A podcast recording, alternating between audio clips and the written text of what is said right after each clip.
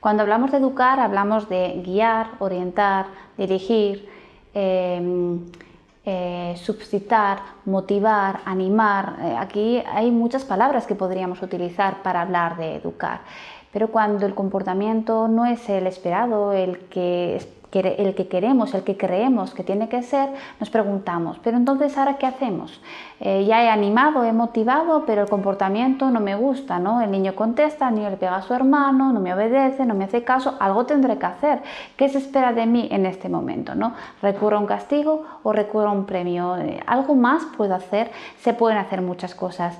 Hay que entender primero qué es lo que tengo que trabajar, cuál es el objetivo educativo, qué es lo que quiero que el niño aprenda. Tiene que aprender una competencia emocional como a ser asertivo, tiene que aprender una habilidad social como a saludar, tiene que aprender a lo mejor a colaborar o a ceder en algún aspecto, quizás en otro momento a marcar ciertos límites, qué es lo que quiero trabajar.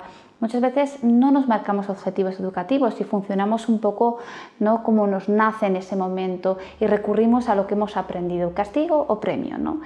En realidad no es tan importante ¿no? el castigo o el premio, que castigar sea malo ¿no? o que todo no puede em, eh, basarse en el reconocimiento, en el refuerzo positivo, en el premio.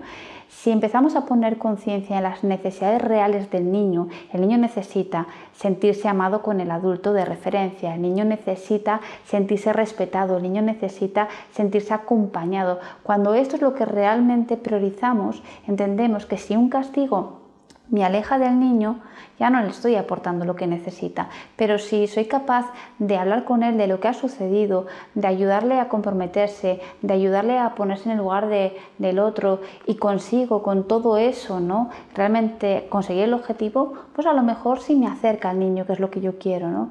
Por lo tanto, no es tanto lo que tengo que hacer y lo que no tengo que hacer, sino si tengo claro cuáles son los principios educativos sobre los que quiero basar la educación de mi hijo, sobre todo tres Amor incondicional, te amo independientemente de tu comportamiento, respeto y por, último confianza. Priorizo la confianza, priorizo el respeto y priorizo el amor que se tiene que dar entre, entre el hijo y, y el adulto, el padre, la madre y de esta manera sé seguro que la decisión que yo tome puede ayudarle a madurar.